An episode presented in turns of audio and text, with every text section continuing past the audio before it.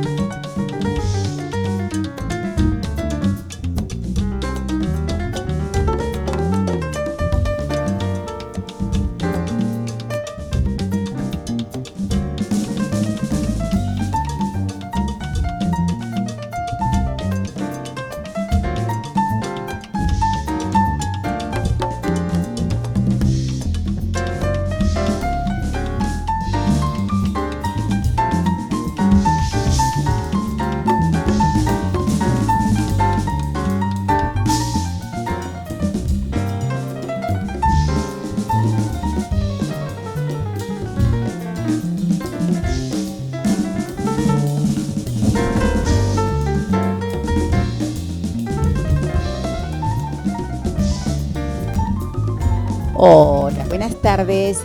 Qué lluvia, ¿eh? Qué tardecita maravillosa. Sí, nos trajo la Mayanza.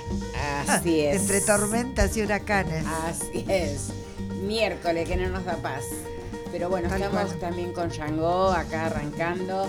Lucas ya se apropió del tema maravillosamente. Es que está muy buena, es No, muy hablar. Además lo pone, viste, linda. cada vez que nos etiqueta, pone Yango, ya sabes, un Sí, experto. sí, sí, sí, sí. Sí, ya sí, tenemos sí. nuestra visita acá, eh, Meli. Buenas tardes. Buenas tardes, Loma de Zamora. ¿Cómo se sienten todas ustedes aquí? Pasaba por agua. Ay, yo como ángel en alfombra. Sí, como yo también. Esta semana ha sido terrible en, la Y cuestión sigue, climática. y sigue, ¿eh? ¿Y, y va a seguir así todo el mes? Sí, dicen que sí. Todo el mes, ¿no? Sí, sí, sí. ¿En serio? ¿La Sí. marcha va a ser bajo agua? Hasta mediados de noviembre estás, eh, dos días llueve, un día, Ah, mira. este así como... Y después hablen que el cambio climático no Que no existe, sí, sí, sí, tal cual. Como si fuera un invento argentino. Eso. Inventamos muchas cosas, los Sí, sí. argentinos y Argentina. Pero no, Pero el, el cambio, cambio climático, climático todavía no. no. Todavía no, no entramos a Todavía eso. no tenemos ese poder adquisitivo No. para crear esa máquina no, no. que No. haga temblar y No, cambiar no, el clima. De ninguna manera. ¿Tomas mate? Sí, tomo mate, tomo café, si, solamente si le pongo aceite de coco, porque el, ca- el sabor del café no me gusta mucho.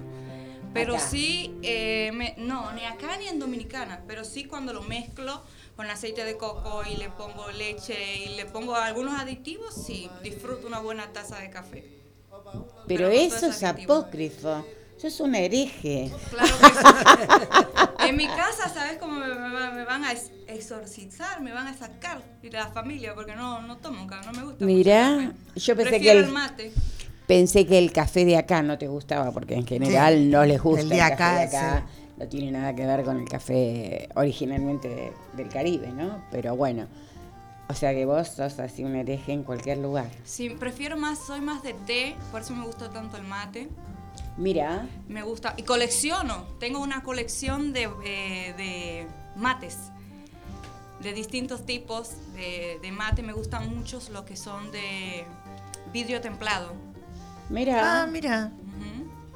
Sí, sí, me, me gusta. Y acá somos este, un poco paupérrima con urbana, un mate de plástico negro. Claro. El, el mate de plástico sí lo uso, pero para viajar, porque cuando yo Claro. viajo, tengo mi propia cábala, como toda Argentina. Viajo con la camiseta de la selección y ahora más que somos campeones mundiales. Y con mi termo de mate, tenía luz milagro, pero eso se rompe con solo mirarlo. Sí, sí. Sí. Y mi herramienta de mate y todo. La primera vez que yo llegué a Dominicana, después de siete años, mi padre me ve tomando mate y me dice, ay Dios mío, ahora mi hija es marihuanera. No, papá, no es marihuana, es un té. Claro, está todo ese mito. Eh, eh, te resulta que, por ejemplo, mucha gente cree que justamente es eh, como una hierba para fumar, este, porque, por ejemplo, en Cuba, me acuerdo que me preguntaban, este, porque hay una foto del Che que está con un mate de galleta, que es el mate porongo, Sí, sí. el pequeñito, este, y parece que estuviera con una pipa. Entonces, para mucha gente es como que estaba fumando. Mira. Dije, Pero no, yo no, no. pensaba que el mate galleta, el que tú le dices porongo, es, para mí es el mate pequeñito de calabaza. Para Claro. El porongo es el grandote que usan en misiones y en zonas aledañas, que es uno así, Sí, que sí. cabe como un, un kilo de hierba. A mí me sorprende. Hay uno lleno de glister que le estoy tirando el ojo, de este tamaño. Pero son más, lo que pasa es que es de la misma planta. Entonces, viste, tiene distintas, distintos tamaños. Sí. Este, y se llama después porongo porque tiene así como, en algunos casos parece una manija y queda como de manija y es el más grande, ¿no? Sí. Este, bueno, pareciera que estamos haciendo algunas insinuaciones. ¿no? Pero esta tarde de lluvia es así como Es así, insinuante. vino así, vino así. ¿Qué va a Sí, hacer? estamos como, un po- como una canción poética que cantaría María Marta Serralisma. Esta tarde vi llover. Ah. Del gran Armando Manzanero. Ah, sí. Así Genial. es. Un gran compositor latinoamericano y muy influyente en toda la música, bueno, del continente. Claro, y rescató el, bolero. bol- el bolero. Así es. Bueno, Melina está aquí, nos visita. Contanos, ¿quién sos? ¿Cómo viniste acá? Bueno, mi nombre es eh, Melina Schweizer, con eso firmo todas mis notas periodísticas. Soy dominicana, naturalizada argentina, o sea, soy argentina por opción, por convicción, por corazón. Y bueno, me he argentinizado, así que amo esta patria como si fuera la mía. Es Y- argentina. Es argentina, y bueno. Los campeones mundiales no tenemos que justificar nada. Entonces, eh, estudio periodismo y comunicaciones. Actualmente estoy trabajando con la compañía de teatro Teatro en Sepia, con una obra de la que les comentaré un poquito más adelante, que se llama Fuego Aliado, que estará todo este mes de noviembre, seis días, en el espacio Tole Tole, Pasteur 683, Cava, los días 9, 10, 11 y 23, 24 y 25 de noviembre. En el, durante la pandemia escribí y coordiné y soy coautora también porque con un grupo de escritoras, poetas, interdisciplinario, porque dentro del grupo eh, hay médicos, eh, politólogas, el poemario que se llama Aquelarre de Negras. Que lo tengo, me sí, lo te mandé un ebook, lo hicimos así porque es más práctico, eh, no solamente la comercialización, sino también la distribución.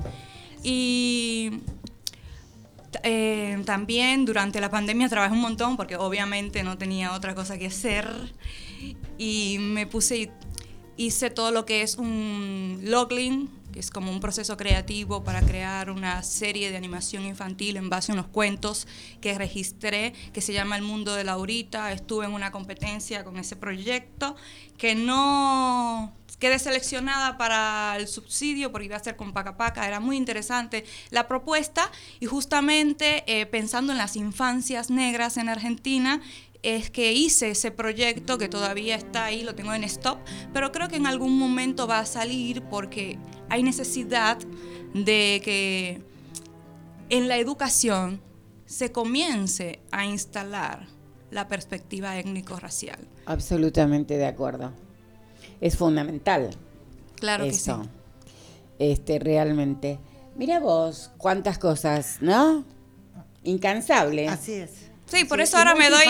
también. Por eso me doy el lujo de decir ahora, soy escritora, porque he publicado un libro.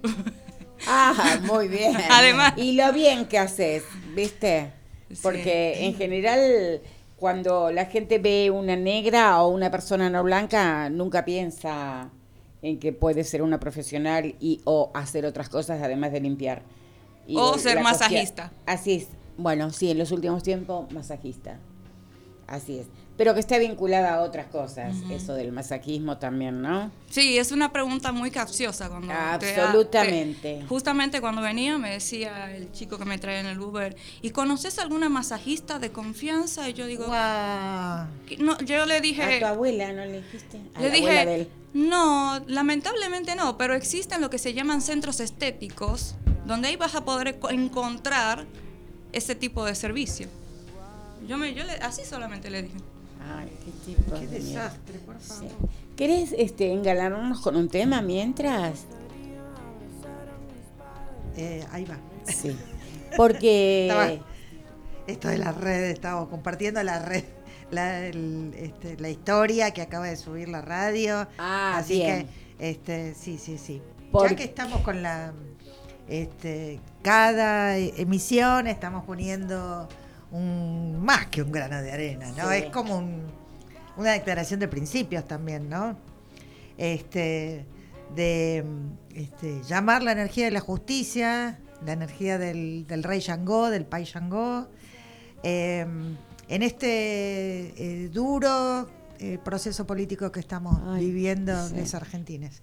Así que bueno, como no podía ser de otra manera, en la emisión de hoy también vamos a escuchar un tema dedicado a, este, a en este caso de un músico que a mí me gusta mucho, bueno, cuando no, porque son músicos que realmente me gustan, este me gusta muchísimo, que se llama Criolo, que es un músico brasileño, este, y que eh, él es rapero, este, y eh, cada tanto saca discos de samba, ¿no? Ah, mira. Eh, y porque como muchos músicos brasileños entienden que hay una, Una, conexión, entre la religiosidad y, la, y el baile, exclusivamente la samba, en- que es música el negra. Exacto, entre el samba y el rap también, ¿no? Como dice también Emicida, ¿no? Que quizás el rap es la versión actual de lo que decían los, los antiguos zambistas este, del Brasil, ¿no? Entonces, este, bueno, acá hay un, un tema que se llama Povo Guerreiro, Pueblo Guerrero, dedicado al, al Pai Xangó, este, Cao Ca- Cabiesile.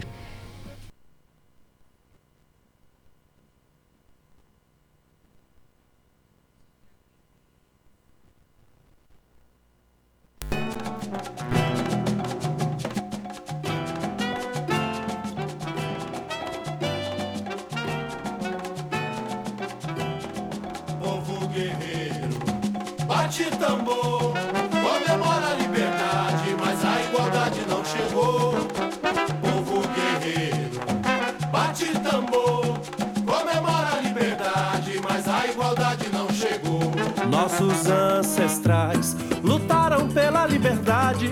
Contra tudo e contra todos, o negro nunca foi covarde. Fugiu das senzalas, refugiou-se nos quilombos, conquistou a liberdade, mas em busca da igualdade ainda sofre alguns tombos. Povo guerreiro, bate tambor, comemora a liberdade, mas a igualdade não chegou.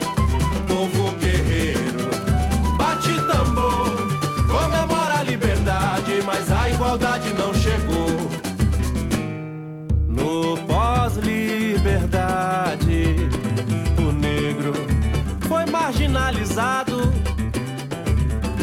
teve a alma aprisionada, com as algemas da desigualdade.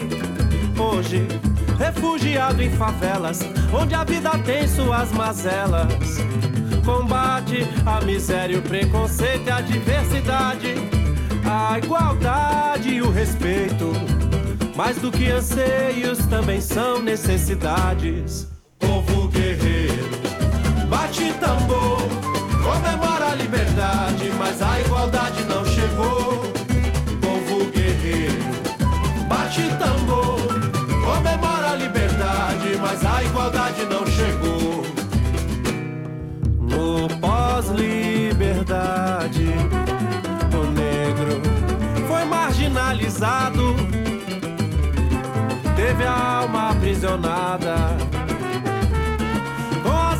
da desigualdade. Hoje, refugiado em favelas, onde a vida tem suas mazelas. Combate a miséria, o preconceito a diversidades, a igualdade e o respeito.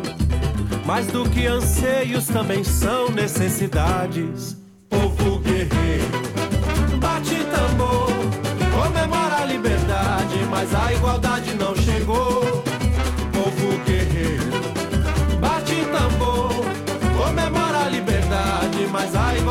Não chegou. Povo guerreiro, bate tambor, comemora a liberdade, mas a igualdade não chegou. Povo guerreiro, bate tambor, comemora a liberdade, mas a igualdade não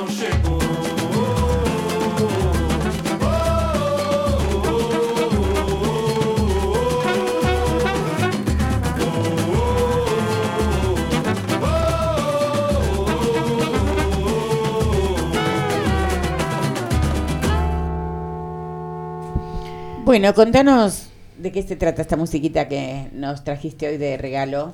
Estábamos escuchando Povo Guerreiro de Criolo. Muy bien.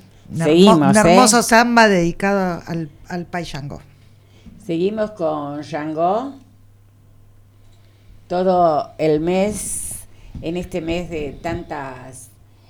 Si bien estamos bastante preocupadas y preocupados eh, con el desequilibrado eh, mental, bueno, eso sería suave decir eso. Porque es un hijo sano de, del capitalismo, el colonialismo, etcétera, etcétera, él y toda su gente. Este, nos tiene medio así como preocupadas.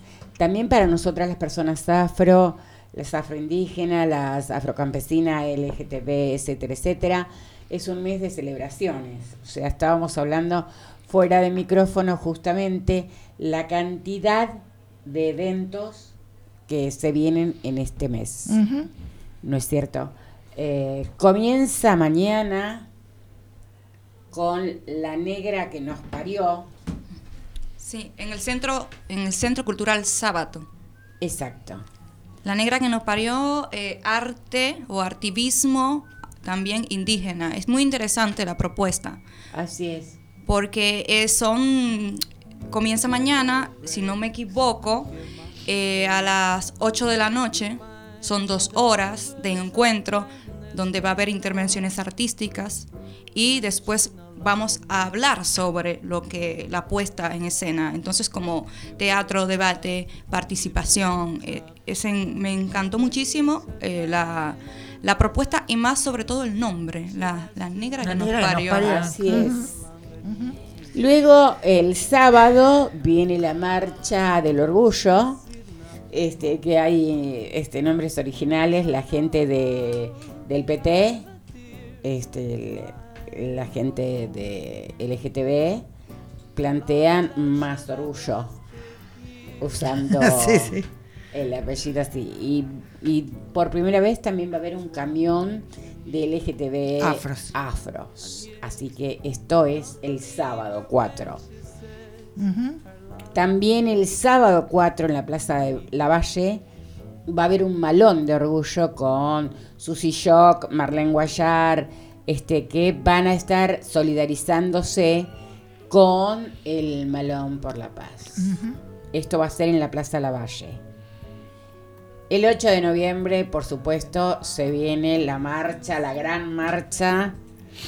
Ah, contemos el 6, el lunes 6. Ay, claro, porque cuando yo armé esto, Claro. no estaba. Pará. Exacto. No estaba nuestro flyer todavía. Sí. El lunes 6. El lunes 6.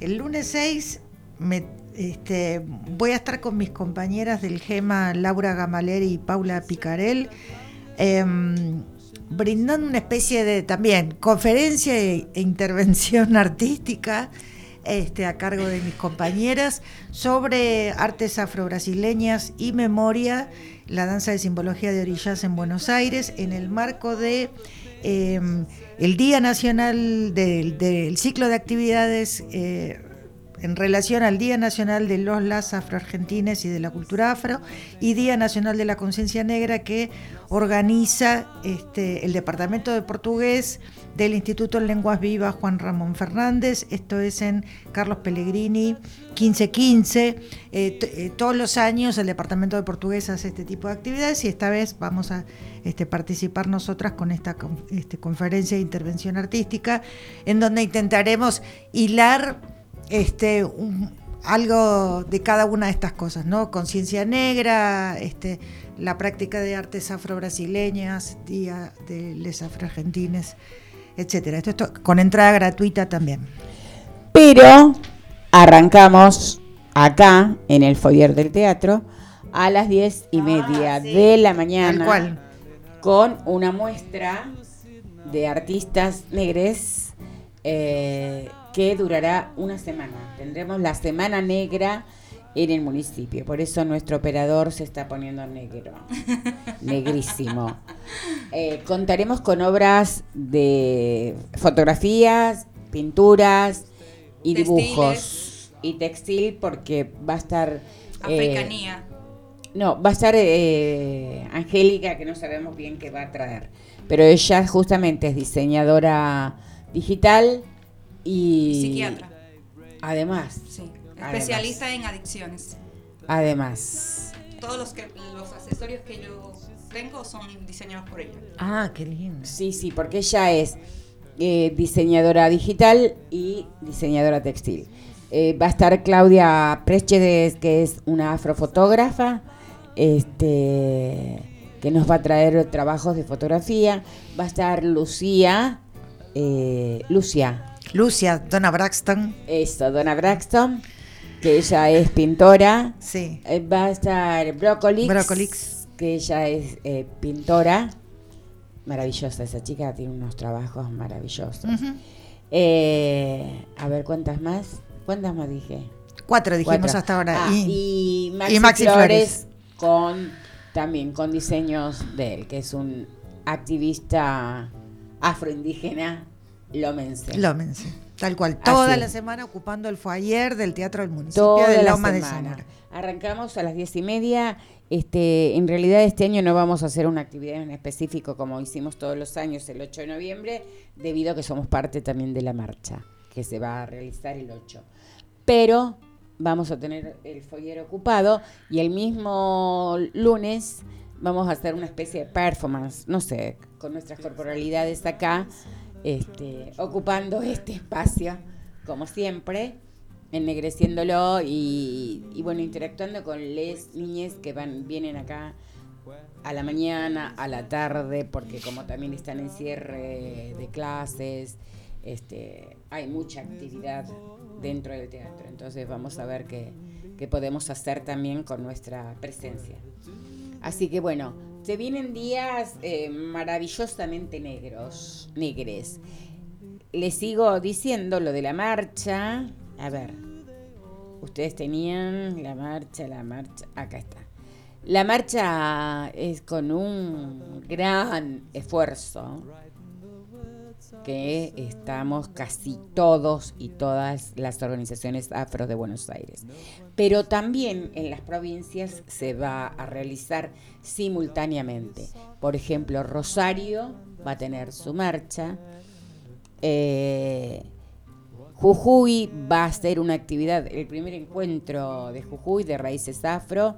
Eso va a ser el 11, el 12, eh, ahora de noviembre. Tenemos mucha actividad negra y en el medio, el 9, arranca la obra de teatro de Tess en Sepia. Sí, porque noviembre viene con Fuego Aliado. Ah, en sí. de Teatro en Sepia. Es una obra de teatro escrita y dirigida por Alejandra Ejido y protagonizada por las talentosas actrices, eh, la actriz afroargentina Ana Galloso y una actriz mapuche, Cielo China. Y se estará estrenando el día 9 de noviembre, también estará el 10 y el 11 a las 21 horas en el espacio Tole Tole. Y el 23 retomamos, el 24 y el 25 de noviembre, que es el último día de función, a las 9 de la noche, en el espacio Tole, que está ubicado en Pasteur 683. Pero ¿de qué trata Fuego Aliado? Ya el título es sumamente interesante y provocador. Fuego Aliado nos, sumi- nos sumerge en un nuevo orden social post pandemia en Argentina, donde dos mujeres, una mujer afro y una mujer mapuche, desempeñan un papel crucial en un programa de medicina preventiva. Su misión, monitorear la contaminación de virus en cada ciudad y en cada municipio.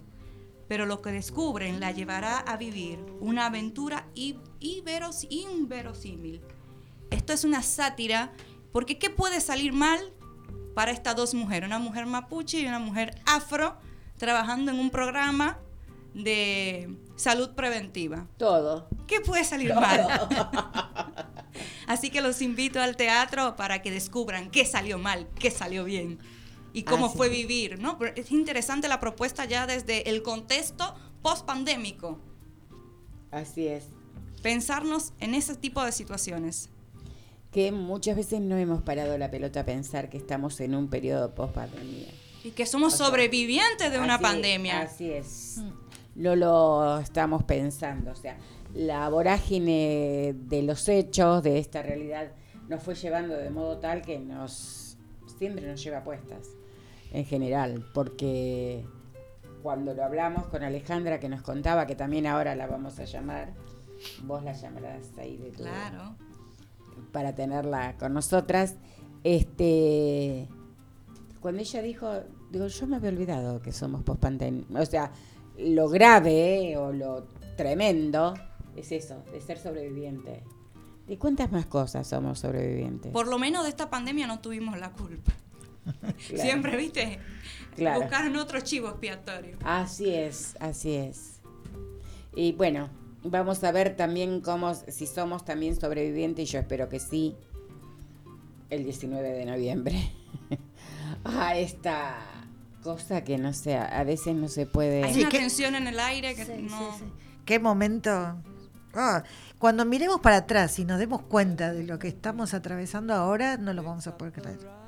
No, porque hasta parece ciencia ficción. Sí. Pensar que una persona semejante haya llegado al punto tal de ser candidato a presidente. A mí no me sorprende. La verdad es que no. No me sorprende y tampoco me sorprendería si lograra ser presidente. La verdad es que tenemos que entender lo que, lo que el mundo está viviendo.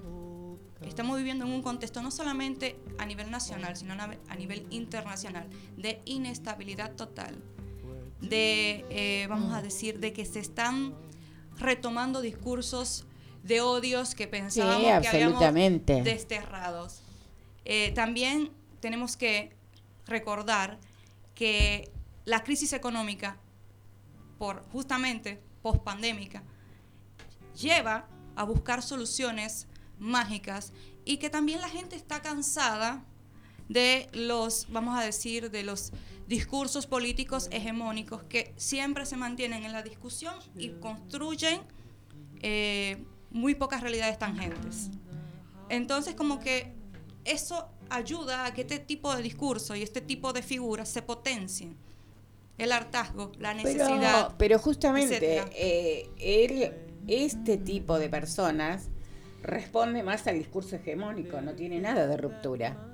Al contrario, lo que me parece que tiene de ruptura la descarez para decir te voy a matar, si yo asumo te voy a matar, o vas a morir porque Sí, te voy pero a vender los órganos, te voy a hacer Así esto. lo interpretas tú, desde tu postura, desde tu ba- background, pero muchas personas dicen, este es todo lo contrario, es como se pasó con Donald Trump, que decían, es todo lo contrario, un político tradicional. Que no tiene el discurso políticamente correcto, sino que si él dice te va a matar, dice te voy a matar porque yo creo en las armas, yo creo que los órganos se pueden comercializar, los niños se pueden comercializar, etcétera, etcétera, etcétera. El tipo te lo dice, no te la dibuja ni te la caretea. Entonces, la gente lo ve eso como algo disruptivo, como algo innovador. Sí, Las sí. mismas fórmulas. Y además Claro. es un gran llamado de atención también para la clase política, ¿no? Porque por supuesto, ¿qué hemos hecho, no?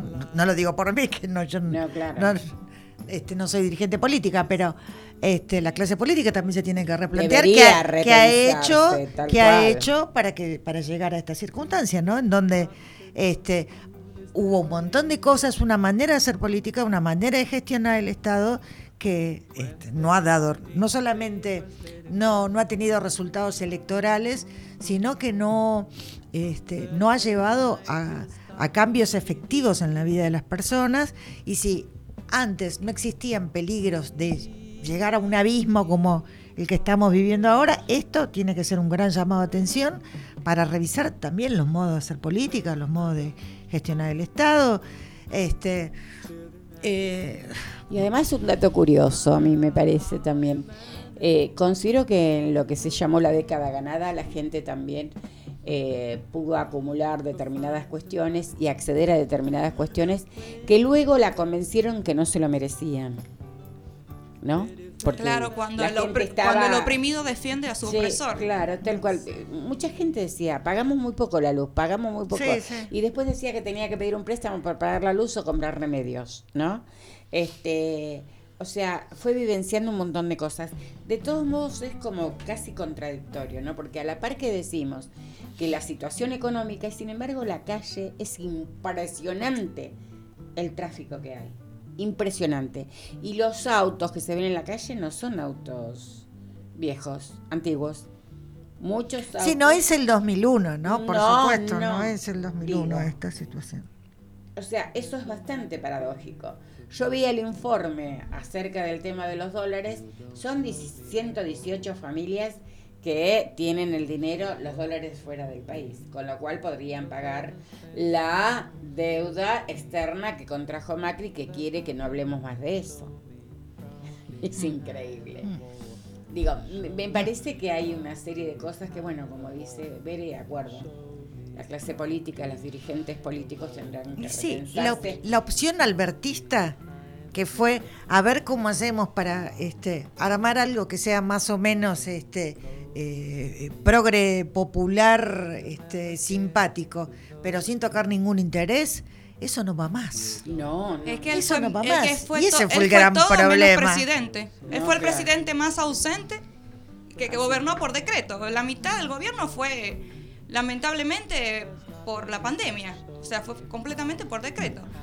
Gobernar, gobernar, y ahora está pero no hubo no hubo una una medida Es que no, económica. no hubo medidas de parte de él. Claro, Él no hubo Lo que una. hizo fue sumarse. El tema de la pandemia no sirvió más que para eso. Va a ser recordado como eso. Digo. Eh, bueno pero eso no puede y ser más decretos ojalá hubiera hecho. No, no Claro. fueron tantos No, no, decretos, no, ¿eh? No. Hubo una sola política económica No, el que fue el- los decretazos ha sido Macri y todos sus parientes. Sí. La verdad es que Alberto ni siquiera, porque ojalá hubiera hecho algunos decretos. Ojalá. Algunos de este en beneficio para nosotras o para el Mm. pueblo, me, Sí, refiero. sí. Pero no, el tipo ni siquiera eso. como vos decís, la ausencia, el presidente ausente y, eh, bueno, de la pandemia. Que si hubiera estado el otro nos habríamos muerto todos. todas. Sí, Porque sí. el ministerio era una secretaría. Imagínate lo que tendría. Pero bueno, eh, cuando quieras la llamamos a Alejandra y o si querés podemos escuchar un temita que Sí, por favor. Dale, a ver. ¿Qué Me gustaría? colonizada de Isade.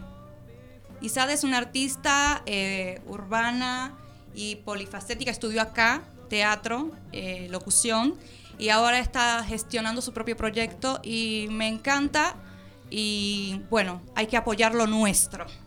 Así es. Vamos a escucharla entonces. ¿Es dominicana? Sí, claro, Ah. mi compatriota. Sí, perfecto.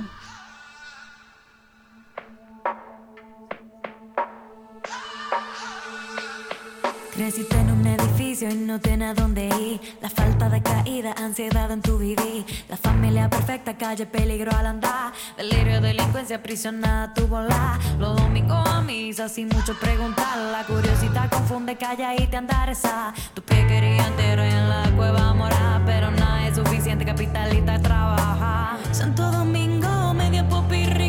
No voy a ser pero andamos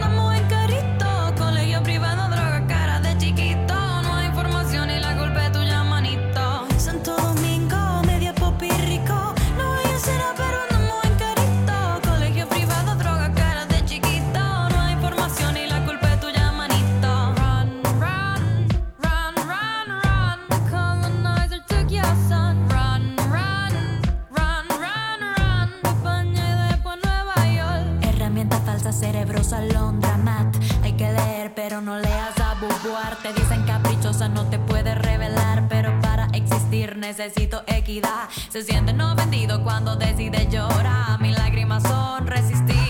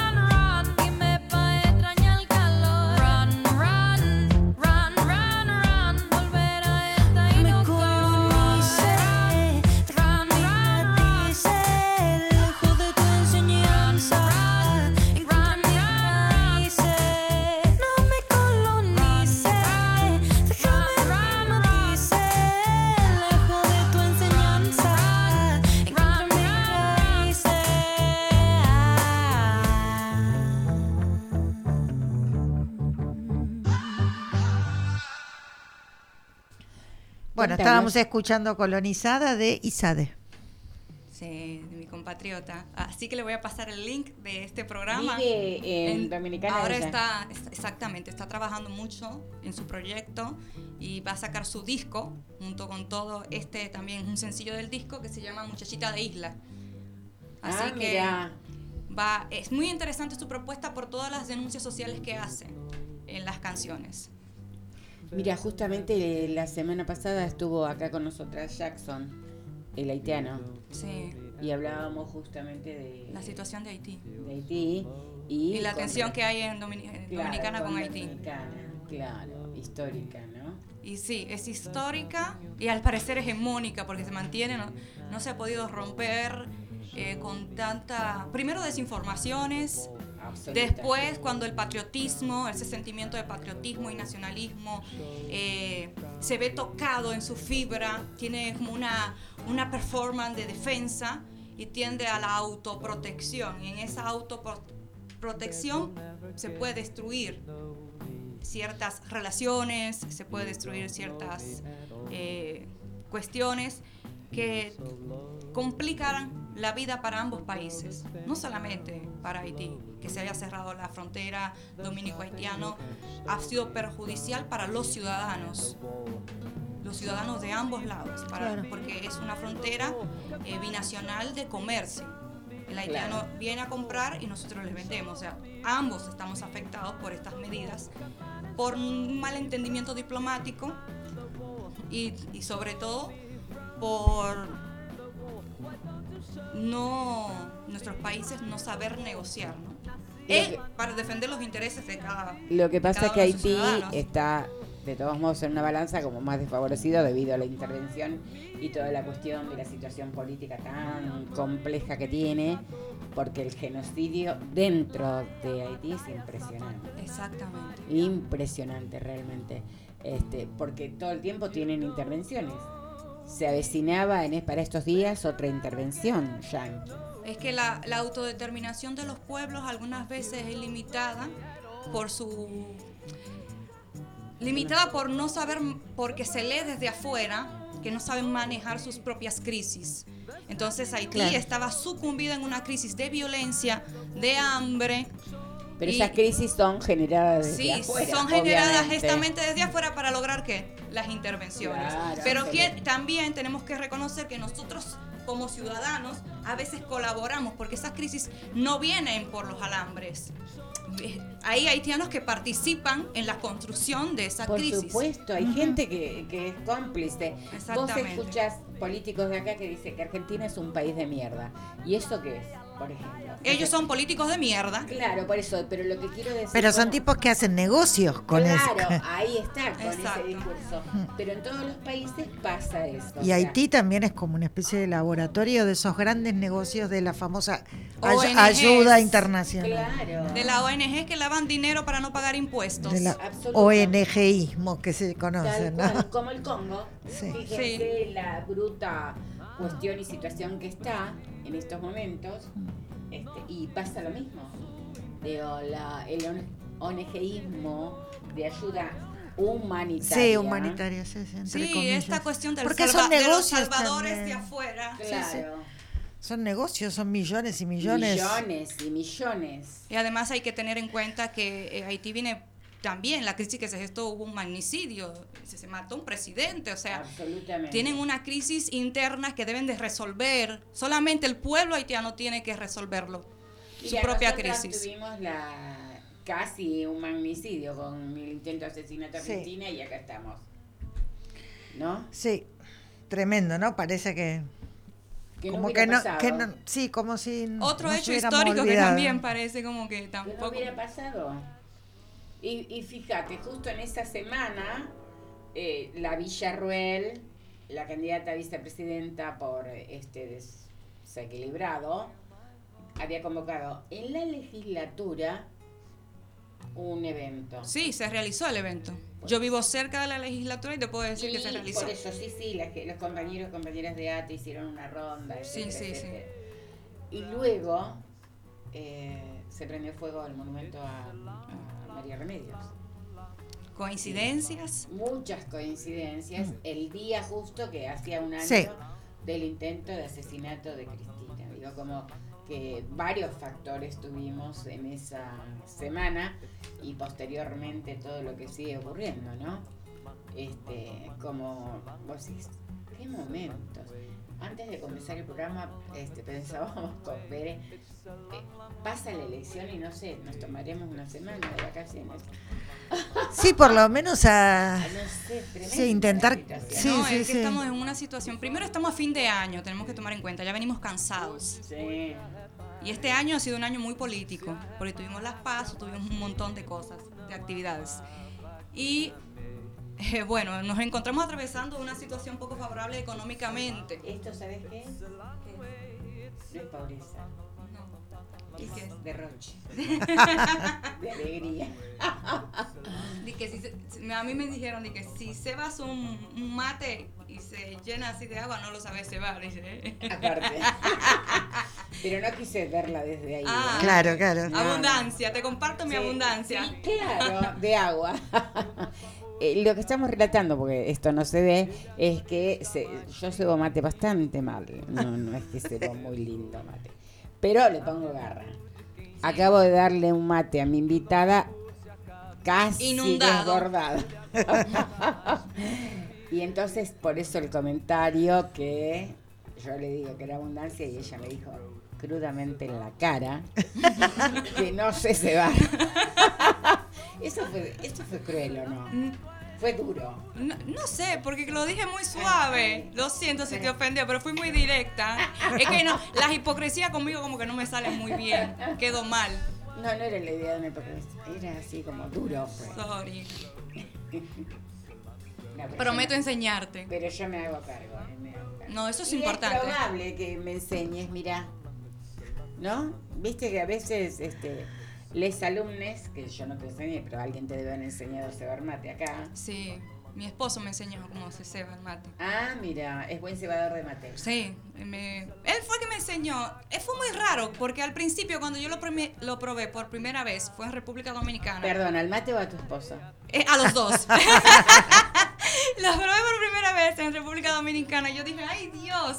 ¿Y cómo toman eso? Me pareció como muy fuerte. No me gustó para nada porque encima me lo dio amargo. Claro, ¿cómo estás ahora? Exactamente. Entonces, mi, cuando volvimos para acá, para Buenos Aires, por el frío, no tenía ganas de dormir y qué sé yo, dije, bueno, voy a probar el mate. Lo único que tenía en casa era una pava que me había regalado mi suegra, a quien le mando un beso muy fuerte y le deseo mucha recuperación y mucha energía positiva para que se levante como Lázaro y ande.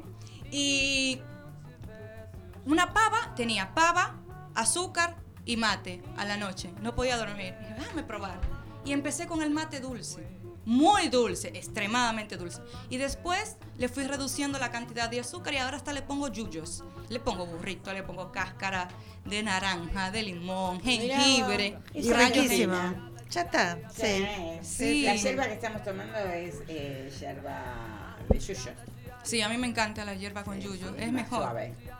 Bueno, eh, seguí contándonos esto es tu quehacer, tu, tu quehacer, tu métier, que sos productora. Eh, es una faceta nueva explorar. A mí me gustan mucho los desafíos. Escribir un libro para mí siempre fue un sueño que después se convirtió en un proceso que me desafió. Primero por el contexto, después por la cantidad de autoras y sobre todo porque lo hicimos a distancia, porque se pueden imaginar que la que dibujó e ilustró y diseñó la tapa y la contratapa vive en Austria actualmente. Uno de los escritores vive en México. En Argentina de las escritoras de libros solo vivimos tres y en ese, en ese proceso no podíamos ver. Luego está que quien, diseñ- quien hizo la, la introducción al libro, el prólogo, fue Shirley Campbell Barr, que vive en Costa Rica. Claro. Entonces todo fue un proceso de armado muy interesante. Y ahora me gustaría, como plan, yo digo plan primavera, verano, otoño, así le puse los nombres de este año mis- y le digo yo, ay, pero me he convertido en Vivaldi, ¿viste? Las cuatro Sí, las estaciones. cuatro estaciones. Entonces, eh, quiero producir el año que viene eh, la obra El hombre de los pájaros, escrita por un principiante en la dramaturgia eh, argentino, que es mi cuñado, pero a él le gusta que le digan ATR, a todo ritmo. Y la sinopsis del hombre de los pájaros, esta obra me gustó mucho porque habla y pone el contexto de lo que fue la dictadura militar en Argentina. Entonces, en El hombre de los pájaros nos adentraremos en la vida de Jorge Aladio, que es el protagonista de esta obra, un hombre atormentado por trastornos obsesivos y un oscuro secreto de su pasado. En terapia, Jorge revela su participación en un sombrío episodio durante la dictadura. transportaba prisioneros secuestrados en los vuelos nocturnos, arrojándolo al río de la Plata. Y acá vamos a poder encontrar el conflicto entre la humanidad, la redención y cómo es capaz del ser humano de adaptarse, ¿no?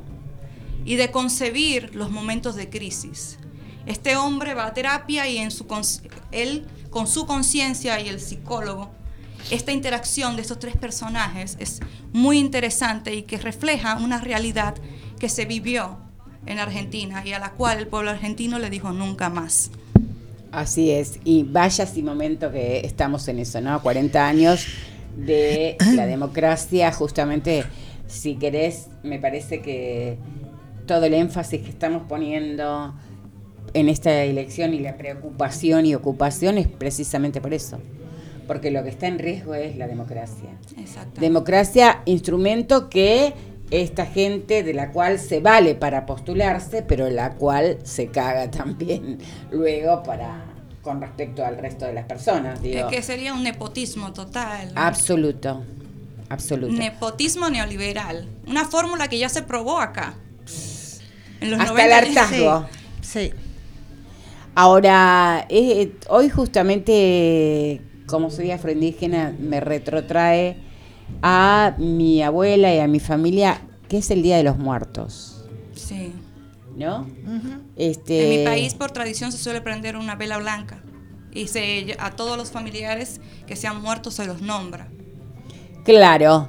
Nosotras eh, comíamos, se hacía una comida eh, justamente de eh, para compartir con las personas fallecidas y alrededor del en el alambrado se prendía como unas antorchas para los difuntos. Y entonces por eso les voy a compartir un escrito chiquito, no mío, de un compañero. No he muerto, solo me fui antes. Y no quiero que me recuerden con lágrimas, como aquel que no tiene esperanza. No he muerto, aunque mi cuerpo no esté. Siempre mi presencia se hará sentir. Seré el silencio de nuestro hogar, que tanto compartimos. Seré la brisa que besará sus rostros. Seré un recuerdo dulce que asista a su memoria. Seré una página bonita de su historia. Perdón a todas y todos. Tomé únicamente uno de los trenes anteriores y se me olvidó de de decirles, no he muerto, solo me fui antes. La verdad que a mí me encantó porque en, mi familia, para nosotros y nosotras, así era la cuestión de la muerte, ¿no? Después con el tiempo, no sé por qué, le incorporamos esta cosa de tanta... Por los sincretismos religiosos que se dan. Sí, tanta tristeza, ¿no? ¿Y cómo se ve en la cuestión afro? ¿Qué cosa? El tema de la muerte. Em, es complejo, es complejo. En la religiosidad afro-brasileña, porque cuestión afro en general es como muy grande, ¿no? Así es. Este, África tiene 54 países, imaginémonos.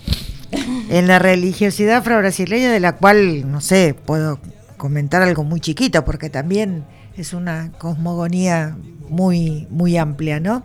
Este, pero bueno, básicamente los ancestros y las ancestras este, siguen estando, están y nos acompañan. Así es. ¿no? Este, y nos guían también. Eh, y hay quienes pueden estar en comunicación con ellos, ¿no? Porque, y ellas.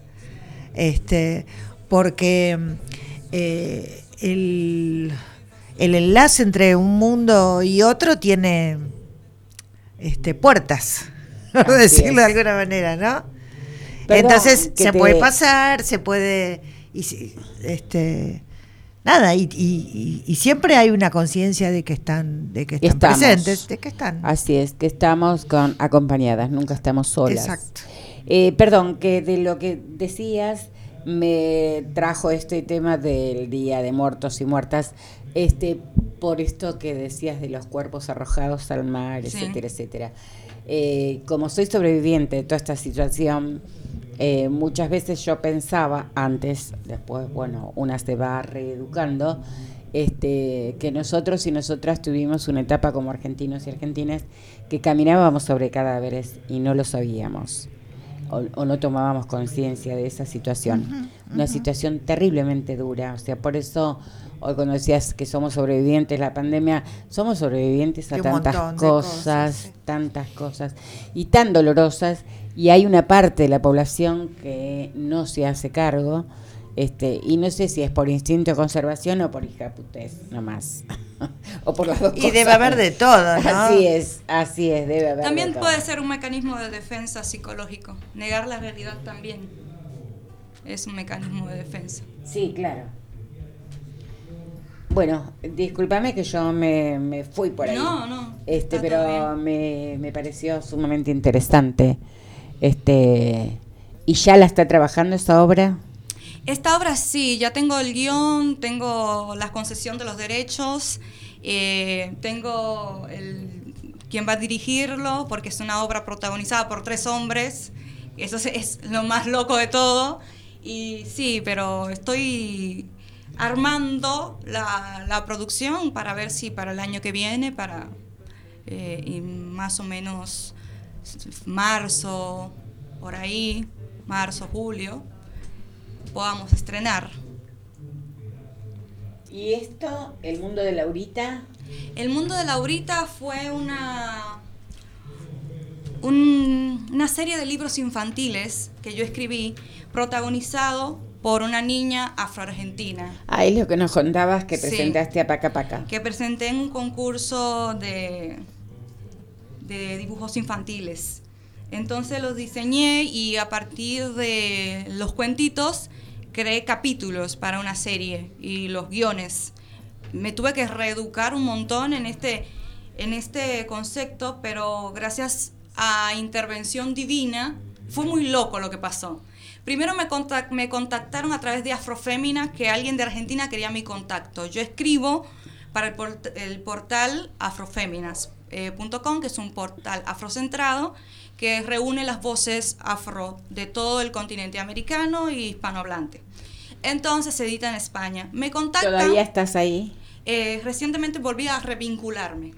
Porque había habido algunos problemitas. Exactamente. Esperé un tiempo prudente de que la situación se calmara entre las chicas que coordinan la, la revista, el portal. Porque en el medio había una situación con un varón. La cuestión es que se generó como una bola de nieve. Primero porque la en Afroféminas lo que pasó, según tengo entendido, porque a mí solamente me llegaban los... Yo nunca tuve en los grupos. Solamente me, me contactaba a través Yo de porque email. veía los tweets. Sí, pero lo que pasó fue que eh, Afrofemina quiso regionalizar a partir de que la fundadora, una activista afrocubana que vive en España hace muchos años, eh, tuvo un problema de salud. Y ella hizo una pausa, entonces le dejó la gerencia a una chica de Colombia. Esta chica de Colombia regionalizó y puso representantes de la revista. En, acá de- para Argentina había una muchacha, para Colombia otra. Una propuesta muy interesante donde se subían videos, contenido. Modernizó un poco el estilo de la revista, que fue como un aire muy fresco. A mí me gustó. Y después lo que pasó fue que ella le dejó la gerencia, pero las cuestiones administrativas la estaba llevando el esposo de la fundadora de la revista. Entonces a las chicas les molestaba que el, el esposo de la fundadora contestara como si fuera los, mm, los twitters, la- los mensajes de Twitter, que ahora se llama ex, eh, como si fuera una mujer negra. Entonces por ahí comenzó la Ah. polémica, después dime si diretes entre ellas a Sí, nivel sí. interno, y lo que hicieron las chicas antes de irse fue como que según visto desde la perspectiva de la fundadora fue sabotear el trabajo de años de la revista eh, Afroféminas porque publicaban tweets desde la revista contando esta interna. Es como que cuando lo interno de los grupos pasa a ser público, ya se arma el desmadre. Y el trabajo que se había construido colectivamente pasa a ser eh, puesto en tela de juicio porque es visto como una oportunidad de aquellos que no nos quieren y que no les interesa nuestra propuesta y que no les interesan nuestras voces ni nuestras historias, la utilizan este tipo de chisme y este tipo de cosas para perjudicarnos. Entonces yo dije, bueno, veremos a ver qué pasa.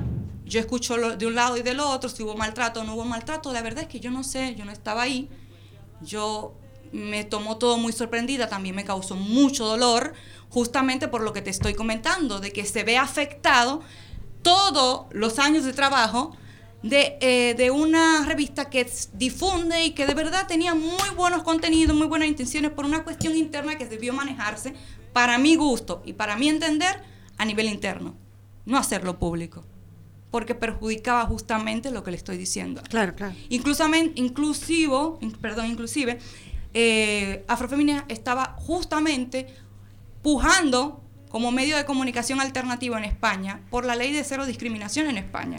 Todo eso se vio afectado por este embrollo que debió Bueno, manejarse que de no manera era un interna. embrollo así Sí, nomás. Exactamente, pero que debió manejarse tal vez de manera interna, no Como externa. no sigo Twitter, yo ni me había enterado. ¿Eh?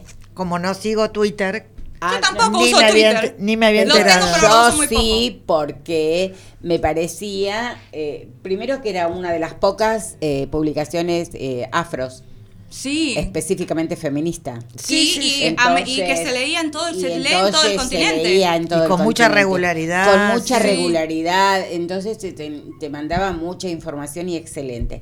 Y después, bueno, nada, a mí me parece también que la, la compañera que era la, la capa di tutti, este también esto de po- meter a un marido, además blanco, varón, que responde responda como una mujer negra, la verdad que fue No, poco fue un- serio y poco fue un error, respetuoso. fue un Pero error. hay que tomar en cuenta, los- yo sé que fue un error, fue un momento desacertado, pero hay que tener- tomar en cuenta el contexto. Ella estaba, está, está atravesando, ya tiene una enfermedad complicada y está atravesándola y se lo maneja como puede. Delegó en dos personas de su absoluta confianza, con el que duerme y con quien, quien colaboró con ella y quien le dio un aire fresco y aumentó los, seguido- los seguidores en Instagram. Tenemos que tomar en cuenta la diferencia horaria. Así es. Porque desde Colombia a España hay mucha diferencia de hora. Entonces dice, tal vez él por querer ayudar perjudicó. Y ella por no poder mediar entre las dos partes, No, o conseguir otra persona de Exacto, confianza, exactamente. otra compañera. entonces no sé muy bien porque yo Bueno, no igual, estaba allí. Nada, me, me produjo mucha gracia, entre comillas lo de gracia, ¿no? Esta cuestión de que en todas partes se cuecen habas, hay internas brutales y además esta cosa del manejo también, a veces nosotras, lo que criticamos, Lo terminamos haciendo. Lo hacemos. Que en mi país O sea, dice no escupa para arriba porque te puede caer en la Nosotras cara. criticamos esa forma de hacer eh, medios de, de- de- de la gente desde un sentido hegemónico de cómo se utilizan los medios. Criticamos esta cosa y después la reproducimos. Porque fue descarnada esa pelea en Twitch de, Sí. de afroféminas. Pero ahora centrémonos acá en la No, no, cuestión de cómo por eso, surge. En función de esto. Sí. Y ahora que volviste, me parece genial. Bueno, retomando el tema, me contactan por Afroféminas eh, de una productora argentina que va, iba a desarrollar eh, justamente un, un proyecto afro, pero querían una comunicadora negra este, para que estuviera eh, trabajando. Pero el proyecto era en inglés. Cuando tengo la reunión con el, con el muchacho, que es un cineasta argentino, a quien le agradezco mucho, que se llama Pablo Gullar, Ay, lo conozco. una, una- una persona encantadora, Sí, sí. me dice, pero ¿hablas inglés? Y yo, no, my friends. Como, soy peor que, que Carlito Tevez, ¿viste? sí. En inglés. Y me dice, uy, qué pena, porque lo que sí o sí necesitamos es que hables inglés, porque los que ponen la plata son estadounidenses y necesitamos que sí o sí, porque todo se va a manejar en inglés. Yo le dije, pero no te preocupes que yo no hablo inglés, pero tú sabes que yo escribo cuentos infantiles que se pueden que se pueden llegar a producir para una serie de dibujos animados porque ya estamos hablando de animación nos fuimos por la rama y me dijo mira me parece interesante en- envíamelo los textos le envié los textos lo leyó y le dio potencial para una serie infantil y comenzamos y me comenzó a instruir cómo hacer un login cómo hacer un, un- una porque es un lenguaje nuevo Sí, sí. cómo hacer cómo construir la historia cómo construir los capítulos y fuimos trabajando con Pablo y creamos el mundo de Laurita el concepto todo me enseñó cómo armar los presupuestos Y fue muy interesante el proceso de, de creación de esto. Sí, cómo te llega una co- cómo de una cosa vamos a otra. Genial. Realmente, ¿viste que a veces el universo, Sí. ¿no? ¿Con qué cosas nos aparece? Vamos a un temita, ¿te parece? ¿Querés? Dale. Por supuesto, a todo gas. Este, ya que estábamos hablando de- del Día de Muertos y, ¿no? y de la este, cosmovisión afrobrasileña, un tema dedicado a la mayanza. ¡Wow!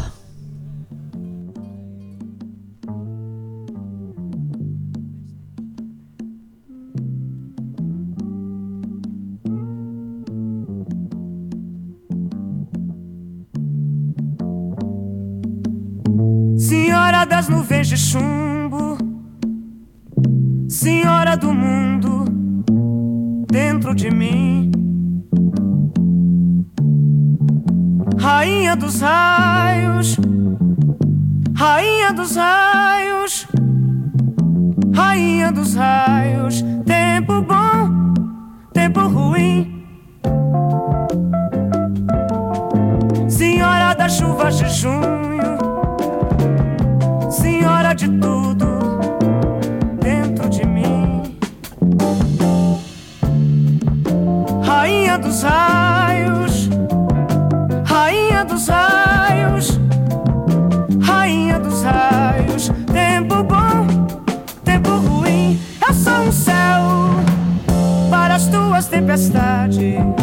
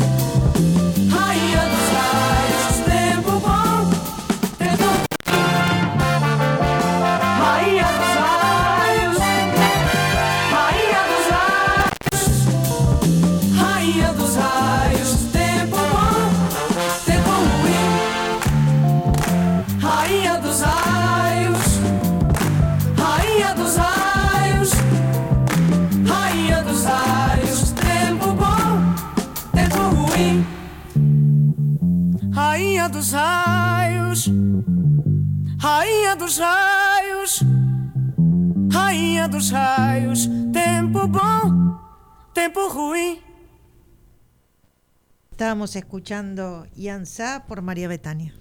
Gracias por esta música en este día, realmente muy atinada. Muy atinado. sí. Muy Muy atinada. anillo al dedo vino, sí. Así es. Bueno, eh, Melina, nuestra invitada, nos estaba contando también su paso por los diferentes medios afros, feministas, este, el periódico VAS. Sí, actualmente eh, hago colaboraciones y publicaciones con Periódico VAS. Gracias a eso pude ser postulante y ganar una mención especial en el Lola Mora del año pasado. Eh, soy la primera periodista negra dominicana que recibe ese tipo de reconocimiento de la Ciudad Autónoma de Buenos Aires por mi, bueno, mi colaboración en la difusión de todo lo relacionado a nuestra comunidad afrodescendiente, afromigrante y también afroindígena. Muy bien. Qué mira. maravilla. No, no. Un lujo. Así es. Qué lujo. Se mantiene el premio Lola Mora y hay que decir este, que la que se mantiene y tiene cintura para sostenerse en ese lugar es Alejandra. Ejido, Y paciencia. Que pelea, que, claro, que pelea por esto. ¿no? De todos modos, este, no es fácil porque tampoco hay tantas mujeres afros en la ciudad de Buenos Aires haciendo medios de ningún tipo. Los hay, pero es más incipiente y bueno, se complica entonces también este, postular a mujeres afros, porque tiene que ser solo de la ciudad De la de, ciudad de Buenos, Buenos Aires. Exacto, la limitación geográfica es perjudicial. Y otra cosa que yo también sugerí es que había, eh, o no se tomaba en cuenta, mejor dicho, las voces de las y los indígenas. Hay periodistas indígenas muy buenos, Así es. hay comunicadores indígenas muy buenos, Sí. y no veo un renglón para ellos. Yo lo dije en mi discurso cuando gané el premio, acá faltan voces y considero que se deben de incluir porque conozco a Telecisa que está haciendo un muy buen Era la trabajo. que yo te iba a nombrar, es excelente. Eh, Todo lo que fue. todo- todo lo todas que las fue la co- coberturas. La, cobertura de lo de Jujuy, por favor, nos enterábamos por No, Telecisa. Entonces considero que sí falta, falta esa pata. Lo que pasa que no, no sé si por qué no se incorporan ellas, porque la verdad que los y las indígenas en muchas cosas están más avanzados y avanzadas que nosotras, como más organizados y más históricamente, ¿no? A esto me refiero. Sí, incluso a, a nivel de, vamos a decir, de políticas públicas afirmativas, eh, sí, tienen mayor... eh, Ellos tienen de Llegada. ahí, nosotras no lo tenemos. El Instituto, claro, Claro, Nacional, claro. Ellos tienen el Instituto Nacional. Con todo lo que se pueda criticar, que ellos puedan criticar lo que fuere. Pero tienen el instituto hace muchos años. Este, digo, no sé por qué, se ve que esos ámbitos, no sé si no les interesa mucho. O no sé. Pero lo que vos decís es real. Pero tienen ahí como un entronque que todavía no están en el Lola Mora.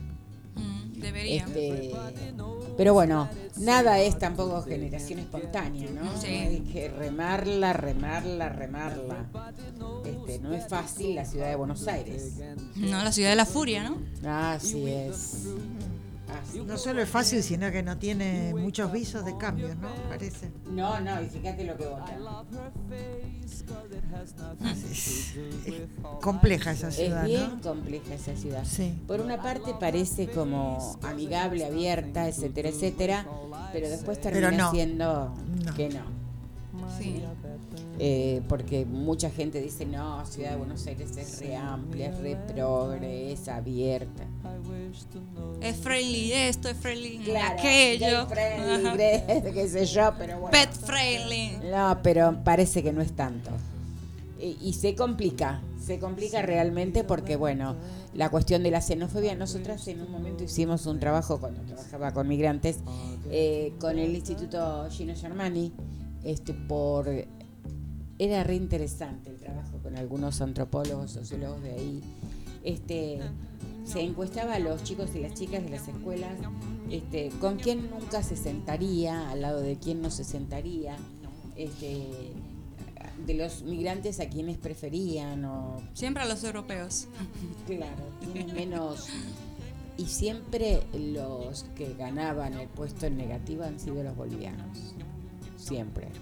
Igual que en la provincia de Buenos Aires Qué triste. el mayor peso de la xenofobia, la discriminación y el racismo sobre los bolivianos.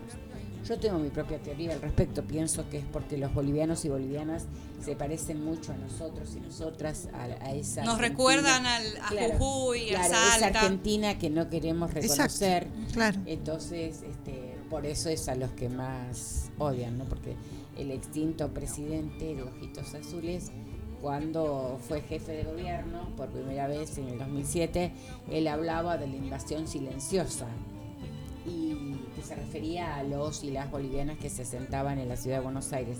Pero vos sabés que nunca cambió la cantidad de migrantes en este país.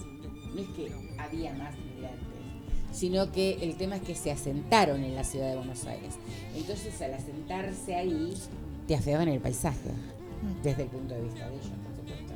Desde su punto de vista estético. Así es esta ciudad de la furia, como dijiste. Ya será hora para que llamemos a las chicas, no quisiera perder, porque como hoy acá hay un evento, otro evento que nos escucharás cada Sí. tanto, este, tenemos que entregar el programa un momentito antes. Eh, me gustaría que si pudiéramos llamar a las compañeras. Justamente le estaba preguntando a Ale si estaba disponible para la llamada. Ahora me leyó, así que vamos a esperar la respuesta. Ah, perfecto. Bueno, Morena lo mismo, este, pero todavía no vio el mensaje. Así que podemos probar, pero Probemos. Es muy lamentable eso eh, que me comentas de la, de la educación y de la discriminación. Y yo siempre he visto y he notado que es muy distinto a cómo ven incluso hay una palabra que me molesta mucho cuando la pronuncian por la forma en que la pronuncian, hermanos latinoamericanos. Es como que si le pusieran comillas y como que denota una sensación de no sentirse integrantes del continente y, y de verdad me disgusta mucho eso. Y sí, el peso de las palabras es impresionante, porque en realidad eh, no te olvides que Argentina, específicamente Buenos Aires, estamos hablando de Buenos Aires, a veces parece que medimos... eh, Todo con la vara, con Claro. el, el La metro cuestión- porteño. Claro.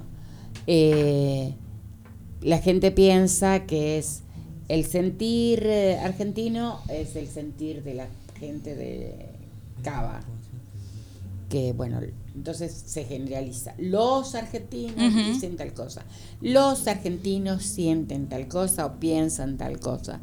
Y en realidad, bueno, es esa parte de la población que, eh, bueno, no se miraba como latinoamericana ni Es latinoamericana. muy, y es muy triste porque justamente también a nivel internacional son leídos como no eh, latinoamericanos. Así es. Incluso así es. en la embajada en eh, Argentina, en República Dominicana, cuando asistía un argentino que no era estereotípicamente concebido ni leído como argentino, las chicas secretarias se preocupaban y decían, pero este señor no parece argentino. Y hacían revisar tres y cuatro veces la documentación para ver que no era trucha.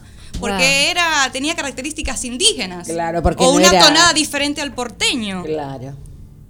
Entonces todo eso se, se, se traslada a Tal cómo cual. somos leídos también. Tal cual, se sigue leyendo así. Eso es, no se ha modificado, ¿eh? En ninguna parte. Y, y muchas veces no se trabaja para... Porque hasta, cambiar hasta esa podemos cosa. ver No. las metidas de pata que ha tenido cada presidente diciendo cada cosa. Ni hablar. Ni lo quiero ni siquiera Sí. mencionar. No, ni... Pero, y escúchame, y, y el chico este, Marra, Marra era... El candidato a Sí, jefe de que- gobierno Que él está... de la Libertad Avanza. Ah, sí, doble, dobles. Es como que yo, que sea, esto sería en mi país, te funarían. Que yo soy dominicana y, y vaya a postularme para un cargo en mi país, diga, no, porque yo también soy argentina y los argentinos no son malos. Como, ven acá, No, él dijo que él era español. Sí, peor Claro, todavía. pero la diferencia Sí. es que es que España colonizó, era Y él dice colonizador. que la Y- mamá le decía... Su mamá se quería pegar un tiro en la Chaycon. ¿Y este boludo que está sí, diciendo? Sí, tremendo, ¿no? Porque mi mamá le dio la teta hasta los ocho y no sé, no. O sea, cuanto más patológicos se mostraban, creían que obtenían más. Y que y hizo el ridículo de su vida. Pasó a ser un meme en la historia. Ay, tremendo.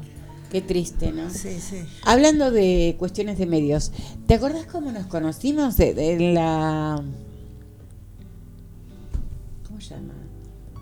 De medios... No. Con tema. Tertulia. sí, con las mujeres. tertulias, con las tertulianas, pero en un evento específico que estaba eh, eh, como lo de... Ay, cómo no me sale la palabra. Un evento estatal de fiscalización. Capaz. Que fui a hacer la cobertura. Porque generalmente cuando me invitan o cuando me entero por redes sociales que hay cierto tipo de evento de la comunidad, yo suelo asistir para hacer una cobertura. eh, una crónica, mejor dicho, sobre el, La sobre el evento. Defensoría. De la defensoría, sí, a un taller. Claro. Un taller hicimos los podcasts, Sí, justamente. Sí, de la Este. Defensoría del Pueblo sobre no discriminación. Sí, un taller de, de medios de comunicación.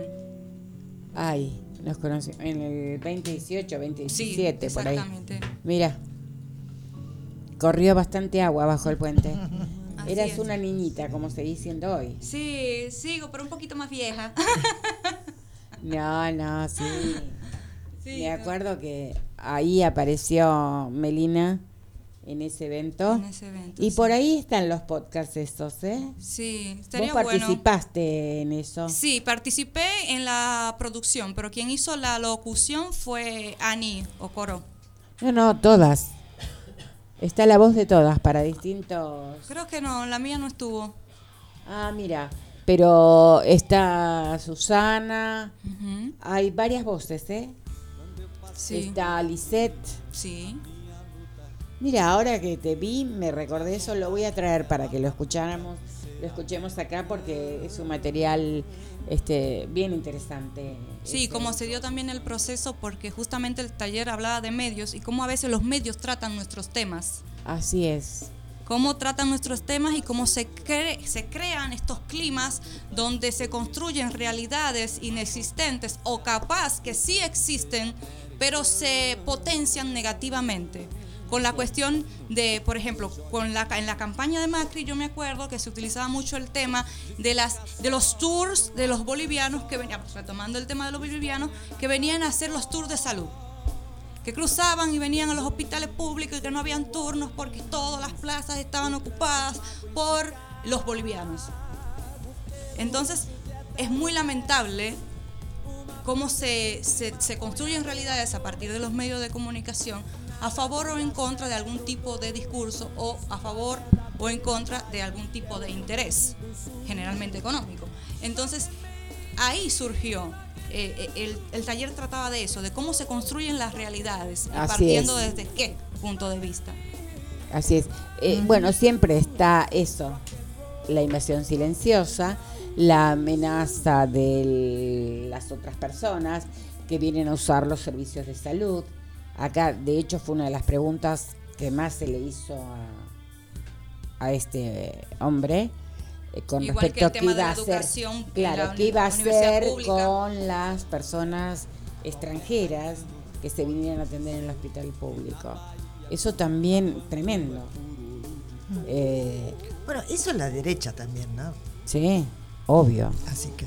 Pero el tema es que ellos lo dicen y hay mucha gente que avala esto, que replica sin filtrarlo. Mucha gente, nada, pobre también dice, sí, pero déjate de joder. Si vos te vas a Bolivia, a Allá vos no no te atienden. atienden. Si vos te vas a cualquier país del mundo, no te atienden, solo nosotros. Acá cualquiera puede venir a hacer cualquier cosa, por Sí. ejemplo, ¿no? Exactamente. Bueno, sentido común es de derecha. Claro, absolutamente. Es el peor de los sentidos que tenemos, ¿no? Así es. Lamentablemente. Bueno, ¿nos decís otro temita, Meli, mientras? Claro, eh, de Isade también, si te gustaría poner alguno de los que están su- subidos en su Spotify. Por ejemplo, ¿se te ocurre eh, algún, alguno en particular? Al so- Romo y cuarto, modo intensa. Ah, pones Romo y Cuarto, Muy me bien. gusta. Ahí Después va. explico la analogía que ya hace. Dale, Muy qué bien. nombre, ¿no? Rom y dinero. Romo y Cuarto. Voy caminando en la ciudad primada, esa es la que Colón todavía tiene tatuada. Hace un calorazo, pero anda ensacada. Si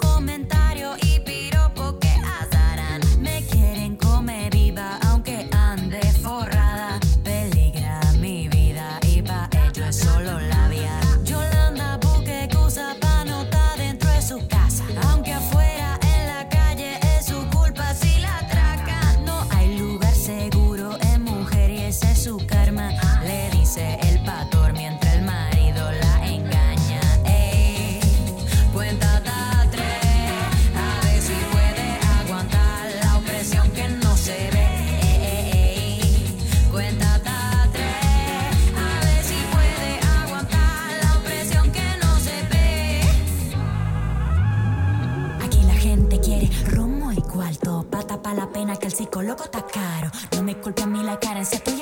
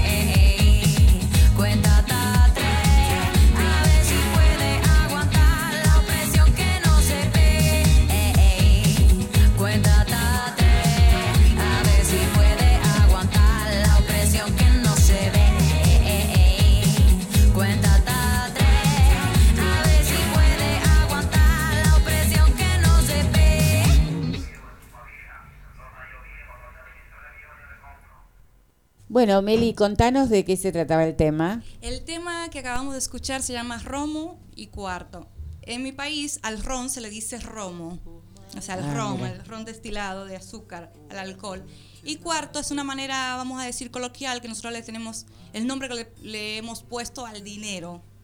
Entonces, acá en esta canción, Isa declara eh, muchas, eh, o pone sobre la mesa, mejor, muchas discusiones que el pueblo dominicano no está preparado todavía o no quiere tener o ignora. La cuestión estética sobre el cabello, el alisado, que muchas de las chicas se le va todo lo que ganan en alisado, en estética, para poder postularse y ser candidatas a un empleo por una cuestión de imagen. Allá eres leído como una persona, y vamos a decir, asocian también el estereotipo de belleza, el pelo lacio, a la inteligencia, a la cuestión económica, incluso Al a la- cuidado personal, y a- ¿no? exactamente. Como que se valora que si te arreglas el pelo así, Si lo es porque lacio, invertís más, te cuidas mejor. Tenés dinero. Sí, pero una cuestión también de, eh, como de civilizatoria, diría yo. Así es. Exactamente. Entonces, Porque el pelo rizado se ve como pelo malo. Sí. sí, se lee como pelo malo, pero también se lee como desorganizado. A como- eso voy, por como eso poco profesional, poco como- profesional, Como, poco, sí. poco prolijo. en- Y hay mucho desconocimiento. Y lo que más tristeza da es que somos un pueblo porce- en- a nivel porcentaje, 80, y- 80% negro. Entonces, ¿cómo me vas a decir a mí que con lo que yo nací está mal? Claro. ¿Y el turbante qué pasa? Ah, el turbante tampoco. Esta, es, por ejemplo, si yo trabajara en el Estado, no puedo usar turbante, no puedo usar rastas, no y puedo usar trenzas. acá inclusive tampoco en algunos lugares. ¿eh? Estaba una compañera colombiana, este que bueno se ha regresado a Colombia, pero eh, ella tenía el pelo absolutamente rizado y a veces iba al trabajo pero con el pelo recogido. Y una vez se le ocurrió ir, eh, no se había lavado la cabeza, no sé, bueno, Ponerse un turbante. ponerse un turbante. Se lo hicieron sacar. La discusión que tuvo, porque tenía compañeros de trabajo y era una central de llamadas, o sea que... que ni siquiera la veían. Sí, Bueno. mira. Se van a. Pero tenía compañeros que usaban gorra, pero no pasaba nada con eso. Sí con ella, con el turbante. Nunca me olvido porque fue... Pobre, estaba tan angustiada porque discutió mucho, pero después no quiso discutir más porque necesitaba el trabajo, Claro. ¿no? Eh, terrible. Sí. No estamos hablando de... Sí, porque se- las instituciones se agarran de que tienen, eh, vamos a decir, ciertas reglas de cómo se debe usar el uniforme o cómo quieren que sean representadas la- como una marca. Claro. Y esto que te estoy comentando no solamente pasa a nivel institucional cuando eres adulto, también pasa cuando eres eh, negro, con el pelo afro, y te haces un peinado afro o usas un turbante para ir a la escuela, por más que sea pública o privada, está totalmente prohibido porque va en contra de el estándar o de las normas de socialización y de los, del uniforme de la escuela. Mira, eh, justamente en Costa de Marfil, en algunas escuelas, las chicas también las pelan, van peladas. Justamente. Porque se lee como muy desprolijo y Sí. son factibles de tener piojo y contagiar. Entonces, como sinónimo de higiene, las chicas tienen que ir peladas. Me impresionó eso.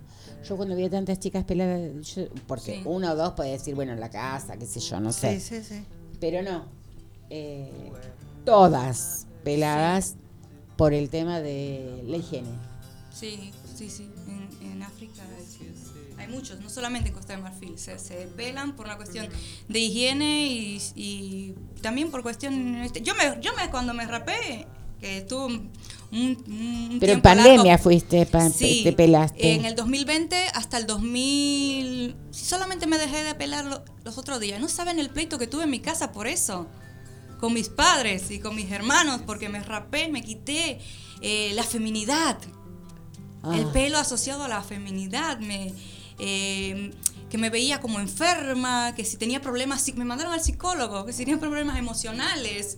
Fui leída como que entré en una crisis, sino como una cuestión de simplemente cabello, por comodidad. Y decisión. porque me dio la gana derramar, o sea, tuve esa- esas pequeñas discusiones que hasta ahora me dice, me viven recordando, ay, por favor, ya que tienes el pelo otra vez largo, no te lo vuelvas a cortar, no te vuelvas a pelar. Y una gana que me dan de pelarme cuando me dicen que no me lo haga. Eso me, agarra, me agarra la rebelde que llevo adentro y me dice... y yo todavía a mis treinta y pico años sigo desafiando a mis padres. ¡Qué, tortura!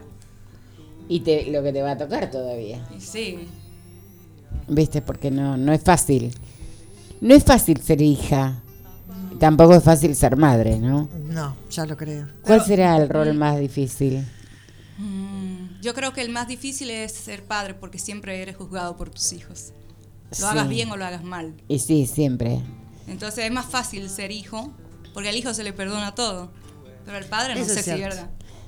Creo, para mí, ¿no? De- visto desde mi ignorancia y desde mi postura de hija, ¿no? Sí, porque la hija, mientras viva la mamá, por lo menos en el tema de la mamá, no sé los papás, eh, mientras viva tu mamá, siempre vas a ser la hija.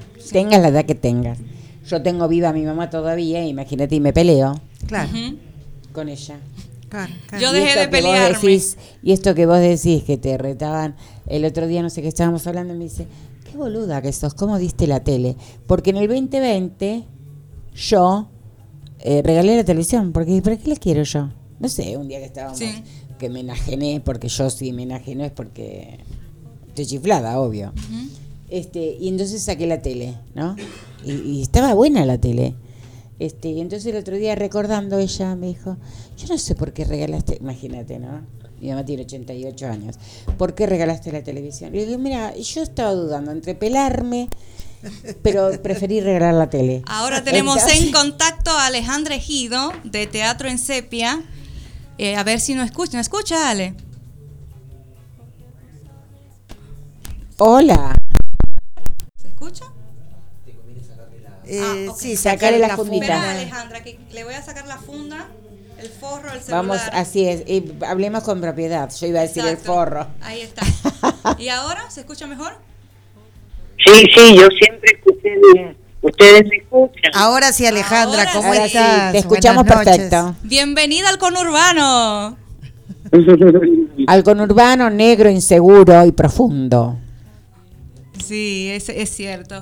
Ale, eh, contanos, ¿qué podemos esperar de Fuego Aliado? Bueno, pues la verdad es que no me puedo parar mucho en la posición del público porque estoy metida ya en el espectáculo. Eh, me parece un espectáculo bien, lindo, con un contenido social que gustará poderlo conversar con el público, que lo vea, ¿no? A ver qué opina. ¿Cómo? Sí. No se escucha bien. ¿Podrías repetir, por favor, la última frase? que, que me gustaría ya poderlo presentar al público eh, a ver qué opina ¿no? ¿Podés no moverte de donde estás, porfi, o estar cerca del, De la, se- de la señal. de la señal? está llamando directo. Ah. Desde WhatsApp, no desde la app. Ah, Para, justamente para evitar eso. ¿Ahora? ¿Está mejor? Aléjate del radio. Eh, me oyen Ahora, ahora sí. sí ahora sí. eh, Bueno, pero vendenos la, el espectáculo, a ver cómo nos convences a la gente del conurbano para que vayamos. Queremos ir. Eh, necesito que me repitan la pregunta porque se me entrecorta Vendenos el espectáculo para poder ir, la gente del conurbano. Que nos tenemos que tomar colectivo, tren colectivo para llegar hasta el Tole Tole. Este. Bueno. Y a ver. ¿Nos vamos Eh, a divertir? no no es- no te entiendo muy bien Gladys pero lo bueno estaría poderlo hacer en el conurbano Ah, muy bien, mira, nos dobló la apuesta. Traer para acá a Fuego Aliado. Y, fue- y pueden, pueden comprar sus entradas a través de alternativateatral.com.ar. Perfecto. Tenemos esta, esta pequeña, vamos a decir, falla técnica. Interferencia. Sí, hay interferencia.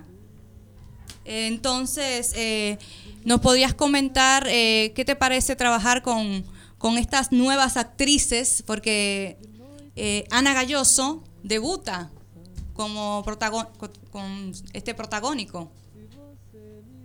Bueno, Ana ya tiene un trabajo teatral conmigo. Claro, en cuanto hecho. Sí, pero en cuanto cobras, ella trabajaba colectivamente, pero ahora es Ah, como protagonista, ella solita en Eh, escena. Y bueno, pero de todas maneras está como otra actriz trabajando y ella hizo un trabajo muy lindo con una directora africana en que ella era la protagonista. Un trabajo que necesariamente se hizo una sola vez en el Centro Cultural Recoleta, pero no es Eh, Alejandra, no estamos escuchando casi para nada. Este, ¿Te parece si retomamos la conversación en otro momento? Porque la verdad que no te estamos pudiendo escuchar. no, se escucha Sí. como un se refrito. escucha de lejos. Ave María, lo siento. No te preocupes, suele pasar. Sí, Gracias por atendernos. sí, te No, abrazamos. Gracias a ustedes por la llamada. Gracias. Cuídate. Buenas tardes. Igualmente. Chao. Se escuchaba como Se escuchaba como el orto entrecortado. Entonces, sí, la verdad es, que Alejandra... ¿sabes qué? ¿Qué? haces? ¿Qué? Eh, que nos mande un audio. Exacto, para pasarlo. ¿eh? Además del audio que me mandaste. Sí, Y así lo podemos pasar. perfecto. El jueves próximo que estrena, nosotras Sí. podemos estar. Exactamente. Para no ponerla nerviosa. Bueno, vamos a intentar hablar con Moreno Álvarez. Vamos a ver. Ah, ah, espero que esta sí salga bien. Y a veces, viste. Es así. Suele pasar.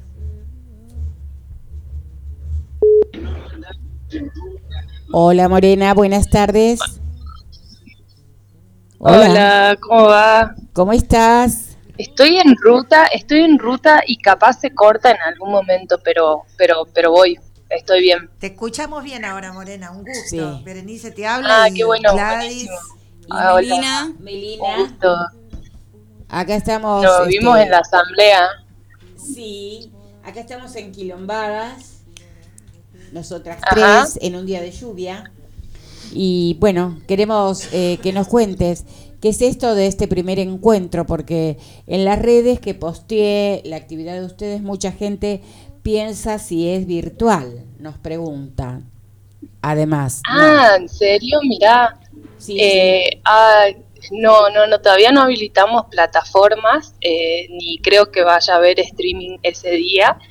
Es presencial, 100% presencial eh, y corporal también, por así decirlo. así es. En realidad es, eh, empezó siendo como una propuesta artística y bueno, fue escalando o profundizando quizás en poder compartir, eh, no sé, investigaciones o algunos datos que algunas personas vienen así laburando hace rato, cada una por su cuenta, sin encontrarnos como colectiva. Morena, y contanos dónde estás ahora. Y este evento, ¿en dónde se va a realizar? Ahora, en este preciso momento, estoy cruzando en la vía de tren en Tumbaya, la quebrada de- que ya es eh, quebrada de Humahuaca, región quebrada de Jujuy. Y mm, yo vivo en Tilcara, pero el encuentro va a ser en San Salvador, porque es un poco el público a quien se quiere interpelar Y porque Tilcara, bueno, tiene como otra eh, demografía, o sea, es como otra composición social y no es el público, digamos, a quien se quiere apuntar, es, sino a las al, a la jujeña, jujeñe, jujeño ¿Y, y es también. el primer evento de un colectivo afro que se va a realizar en Jujuy o ya hubo otros? No es un colectivo, yo creo que va a devenir en colectivo, tengo Ajá. toda la, la proyección, va a devenir en colectivo, pero la iniciativa parte de que yo, em, bueno, gané, no sé si estaban al tanto de los del fomento Raíces Afro, el programa Raíces Afro de la Secretaría de Cultura de la Nación. Del ministerio. Y, sí, sí. Bueno, sí, sí. Y el proyecto era personal, era mío desde mi carrera artística docente y, y ahora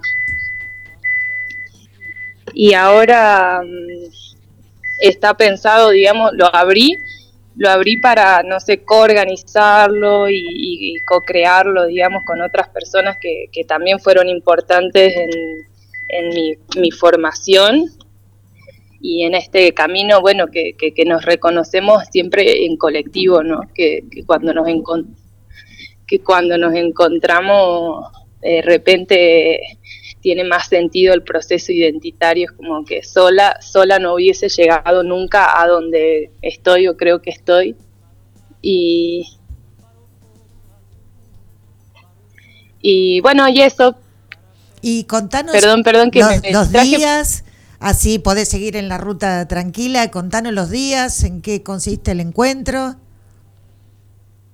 Eh, sí, es el 11 y el 12, fin de semana de este al otro. Sí. De este semana de fin de este al otro, claro. Eh, y mm, bueno, empezó eso como un taller eh, de danza y a partir de eso, ese como disparador.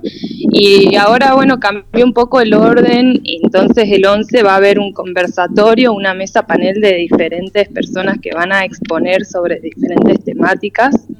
Eh, que es una que también es una artista, Dani Delfín, que va a compartir un poco de investigaciones que ella hizo desde el censo y desde el archivo.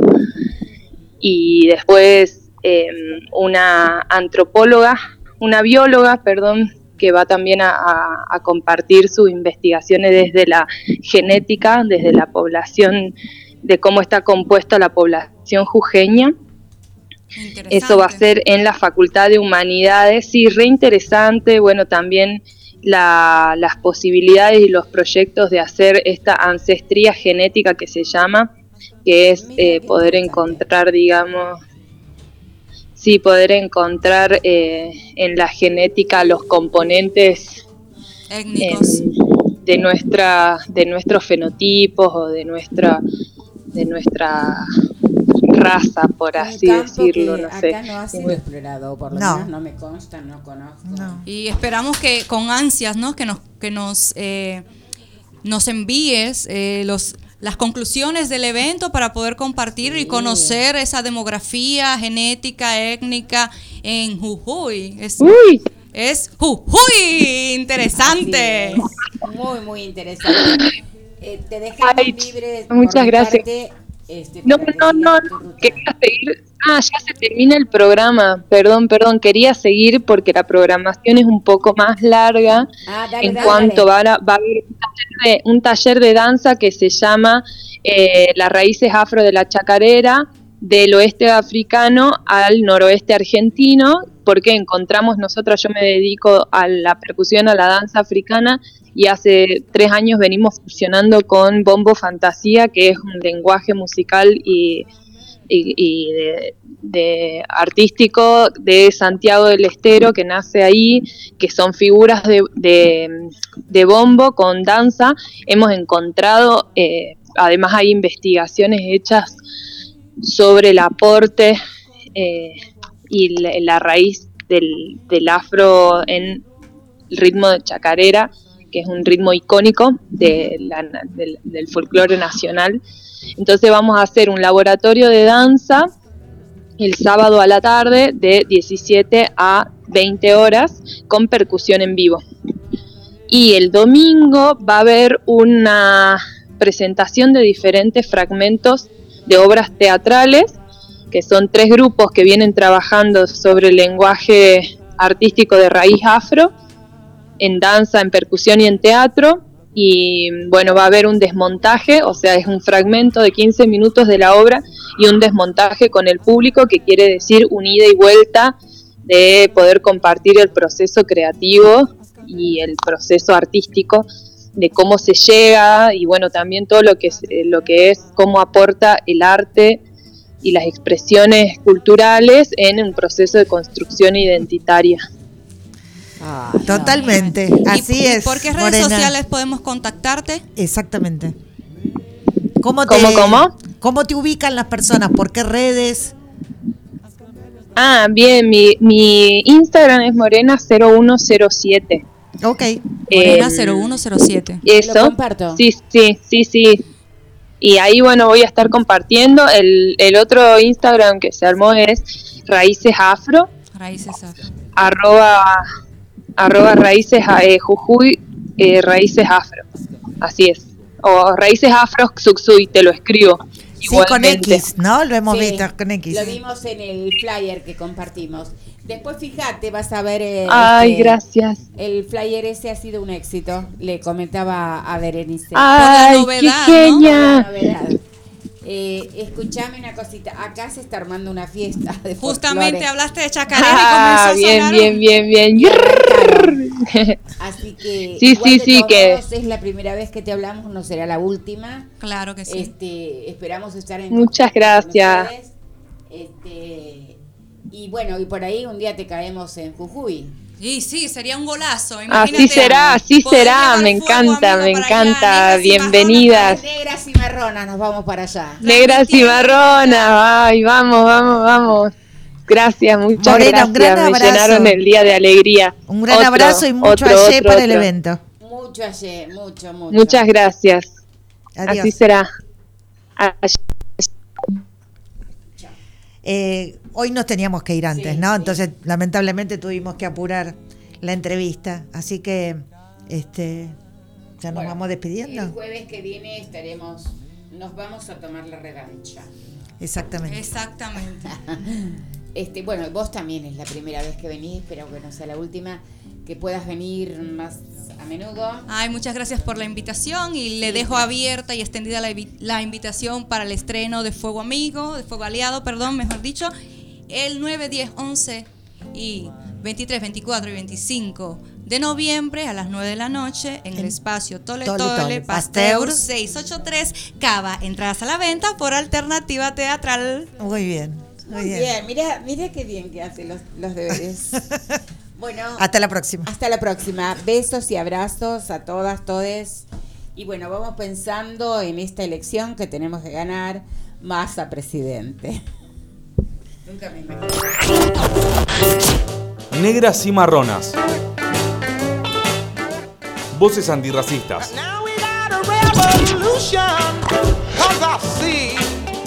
Jueves de 18 a 20 horas.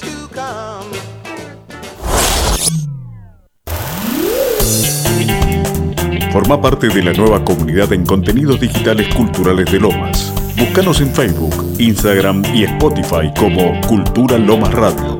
Seguinos.